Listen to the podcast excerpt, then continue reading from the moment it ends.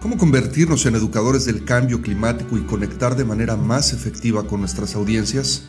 ¿Cómo podemos inspirar a nuestras comunidades y pasar de simplemente decir a actuar? ¿Cómo podemos transformar nuestros parques en las nuevas escuelas del medio ambiente? Este es el episodio 17 de Podcast Parques y te doy, como cada semana, la bienvenida a este espacio dedicado a ti que buscas cambiar la realidad de tu comunidad a través de los parques urbanos y espacios públicos. Este es el espacio donde compartimos la más completa y actualizada información, tips, consejos, las mejores prácticas en América Latina. Soy Luis Roman y te agradezco muchísimo que nos escuches, nos ayudes a compartir este movimiento y nos sigas de manera regular. Si es la primera vez que te encuentras en Podcast Parques, estás en el lugar correcto si quieres conocer más sobre cómo transformar nuestras ciudades en lugares más vibrantes. El día de hoy vamos a hablar sobre un tema que es impostergable y vital para nuestra supervivencia como especie. El cambio climático, los desastres naturales causados por el mismo, el aumento de los niveles de nuestros mares y la pérdida de recursos naturales y la biodiversidad son algunos de los problemas más importantes que el hombre enfrenta y enfrentará en el siglo XXI. Hoy vamos a hablar de cómo poder formar y transformar conciencias para combatir estos problemas, a partir de convertir nuestro parque en una escuela que promueva el medio ambiente en nuestra comunidad. Aquí vamos. Estás escuchando Podcast Parques, donde encontrarás tips, consejos y las mejores prácticas probadas por expertos internacionales. Esta y cada semana. Ahora con ustedes, su anfitrión, Luis Roman. El cambio climático es una realidad. Existen decenas de investigaciones recientes y un consenso de la mayoría de los científicos en el mundo sobre sus problemáticas y consecuencias. Una de las investigaciones más recientes publicadas por el profesor Ed Maybach de la Universidad de George Mason recoge voces especializadas en todo el mundo que dicen lo siguiente sobre el cambio climático. 1. Es real. 2. Es provocado por nosotros los hombres. 3. Es definitivamente algo muy malo para el planeta. 4. Como lo acabo de comentar, el 97% de los científicos que han sido consultados en estos estudios concuerdan en que existe. Y cinco, hay esperanza de poder solucionarlo. Uno de los principales argumentos del profesor Maybach es sobre precisamente este último punto de su investigación. El problema tiene una solución y Maybach propone para hacerlo tres acciones puntuales con las que vamos a empezar el contenido del podcast. Uno, contar con el apoyo decidido y responsable de toda la sociedad. Dos, hay que contar con el apoyo decidido de políticas públicas que sean específicas y que apoyen la solución del problema. Y número tres, hay que aumentar el número de activistas y la conciencia sobre el problema. Bajo estos argumentos, ¿qué papel juegan nuestros parques en la promoción del medio ambiente y el combate al cambio climático? Bueno, los parques urbanos tienen la gran oportunidad de convertirse en las escuelas que ofrezcan información y herramientas a todos sus visitantes para poder aprender y tomar mejores decisiones en su vida cotidiana, que puedan cambiar a los visitantes en lo emocional, lo mental y lo espiritual para inspirarlos y animarlos a tomar acciones que impacten a su comunidad. Número 3. Que ayuden a formar una opinión pública generalizada en la comunidad a través de promocionar sus propuestas y soluciones y que éstas puedan ser adoptadas al mismo tiempo y llevadas a casa por todos sus visitantes. Número 4 que sirvan como los lugares por excelencia, que puedan empoderar a nuestros ciudadanos, a las personas, en el quehacer de convertirse en agentes de cambio activos.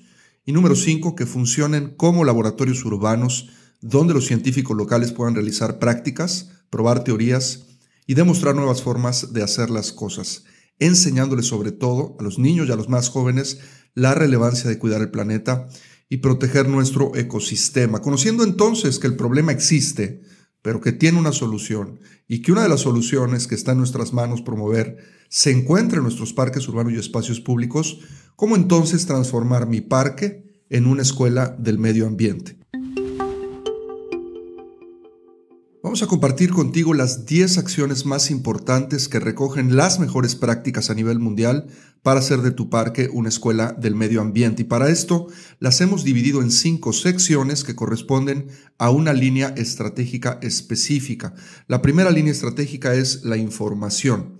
Y la primera acción es conocer a tu audiencia a partir de la investigación. De la generación de datos. Puedes conducir una encuesta, puedes realizar grupos focales o algún taller de tipo de participación ciudadana y lo importante es que tienes que obtener datos demográficos de mercado, de usos del espacio, las percepciones de los ciudadanos y sobre todo entender qué piensa tu audiencia del tema en específico que estamos tratando, que es el cambio climático y el medio ambiente y también sus posibles soluciones. El número dos, también dentro de esta línea estratégica de la información, es desarrollar un inventario, contar con una valoración que nos ayude a comparar datos locales, regionales y globales. Esto nos va a ayudar a situar a tu comunidad en un contexto propio y poder compararla con otras. Puedes conducir el desarrollo de tu inventario y valoración a través de observaciones empíricas, Comparación de datos sobre las tasas y comportamientos del clima en el pasado versus lo que sucede en el presente, analizando el riesgo sobre el territorio donde se encuentra tu parque o sistema de parques, y una valoración local identificando soluciones y estableciendo oportunidades a través de la comunicación y la educación con los ciudadanos. Número 3. También dentro de la línea estratégica de la información. Construye y desarrolla recursos y herramientas a partir de oportunidades propias de tu comunidad. Esto lo puedes hacer a través de recursos en línea o también haciendo benchmarking, que esto es recursos que te puedan dar otros parques o sistema de parques. Vamos a pasar al número 4 que ya forma parte de otra línea estratégica que es las personas. Y el número 4 es desarrolla recursos humanos a partir del conocimiento. Tienes que construir relaciones con tu comunidad que te ayuden a sensibilizar sobre la importancia del medio ambiente y sobre todo humanizar el tema del cambio climático para con esto poder generar conciencia entre las personas. Pacta, crea alianzas y tiende puentes de colaboración. Te recomendamos mucho que lo hagas con universidades, con centros de investigación, con empresas y organizaciones afines al tema. El número 5, también dentro de la línea estratégica de personas Entrena y compromete a tu grupo de colaboradores. El personal del parque y los voluntarios son tu fuerza docente. Deben todos de recibir capacitación adecuada que les proporcione no solo conocimientos, sino confianza para poder abordar el tema con los visitantes y poderles explicar la información. Número 6, dentro de estas grandes acciones que también están dentro de la línea estratégica de personas. El 6 es promueve entre tus concesionarios proveedores de servicios, patrocinadores y socios en general, él considera y adoptar formas de comunicación dentro de sus productos y servicios que apoyen el mensaje y la importancia de tomar conciencia que todas estas personas que colaboran con el parque te ayuden también a promover el mensaje. Vamos a pasar a una siguiente línea estratégica que es la promoción y la educación. Y aquí entra el número 7. Comparte las mejores prácticas. Esto es Busca organizaciones locales, regionales, nacionales e inclusive mundiales que puedan servir de base para promocionar tu mensaje. Es importante que valides tus argumentos y la construcción de la narrativa sobre el cambio climático y la importancia de cuidar el medio ambiente a través de expertos, que es la mejor forma para poder generar confianza. Número 8. También seguimos dentro de esta línea estratégica de promoción y educación. Desarrolla herramientas educativas que te ayuden a ofrecerle a los visitantes vivir experiencias. Estas pueden ser a través de tecnologías como tu sitio web o el desarrollo de una aplicación móvil donde puedes utilizar la multimedia para generar mayor impacto. También te recomiendo poner señalética o senderos interpretativos en el parque donde puedes considerar incorporar en la comunicación del parque señales en diferentes puntos que promuevan el mensaje y fortalezcan la narrativa. Otro, utiliza datos reales. Puedes promover el uso de imágenes que muestran el impacto del cambio climático, como pueden ser estos mapas de temperatura, o también imágenes de impacto que promuevan de manera positiva el medio ambiente, la flora y la fauna locales. Estas también las puedes usar en un formato de exhibición temporal. Y por último, dentro de este punto 8, las expresiones artísticas. Puedes conjuntar artistas de la localidad y eh, darles la oportunidad de exhibir en el parque obras de arte que promuevan el medio ambiente y sensibilicen a la comunidad sobre el problema del cambio climático.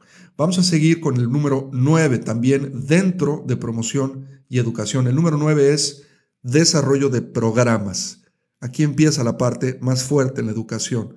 Contar con una serie de programas diversos que ayuden a promover y a educar a la comunidad es fundamental en el proceso. Estos pueden promoverse a partir de el uso de programas existentes, eventos, amenidades, atracciones que puedan incorporar el mensaje y que ya obviamente existen en tu parque. Número dos, el desarrollo de nuevos programas a partir de estas nuevas alianzas que puedes hacer, como lo comentamos hace un momento, con organizaciones eh, de la sociedad civil, universidades o empresas.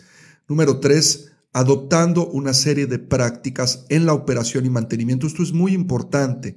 Si tú puedes hacer que estas prácticas se relacionen con el medio ambiente y que además apoyen la narrativa del combate del cambio climático, esto va a tener un efecto muy fuerte porque tú desde tu parque vas a ir poniendo el ejemplo. ¿Qué puedes hacer para que esto suceda? Puedes recolectar y acopiar eh, residuos, dividirlos para su aprovechamiento y reciclaje, o puedes también eh, usar energías limpias por ejemplo, en los vehículos y herramientas de trabajo, entre otras prácticas que puedes utilizar dentro de tu operación y mantenimiento.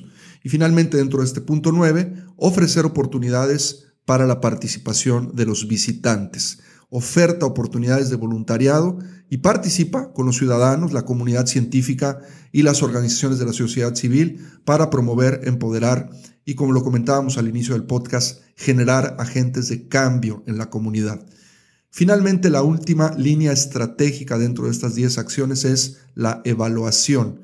Y la acción número 10 es medir, evaluar y comunicar todo lo relacionado a tus programas. Hay que rendir cuentas, pero sobre todo hay que tomar acciones de mejora continua, que es el mejor camino para poder lograr que tu parque se transforme en una escuela de excelencia en la promoción del medio ambiente. Vamos a hablar ahora de los programas, que es la base fundamental del tema educativo. Y cuando se trata de establecer programas que ayuden a tu parque en la promoción del medio ambiente, existen algunos tips y consejos que seguro te ayudarán a avanzar más rápido y a lograr mejores resultados. Entre las actividades prácticas más usadas para lograr lo anterior, te podemos compartir las siguientes.